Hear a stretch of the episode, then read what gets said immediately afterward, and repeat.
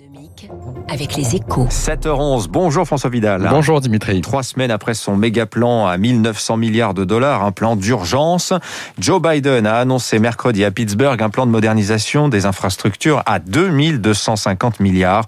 Euh, cet interventionnisme, François, c'est très inhabituel quand même au pays du libéralisme, mais vous pensez que ça pourrait bien devenir la règle hein?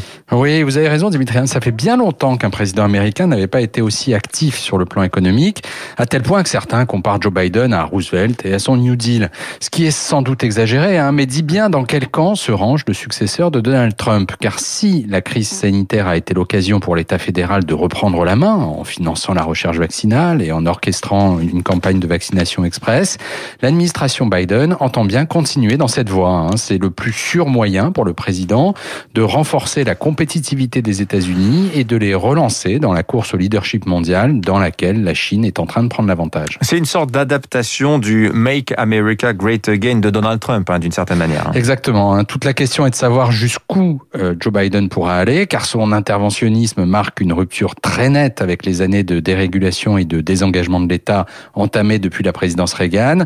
Il devrait se traduire aussi, hein, d'ailleurs, par une reprise en main de la réglementation des GAFA et de Wall Street.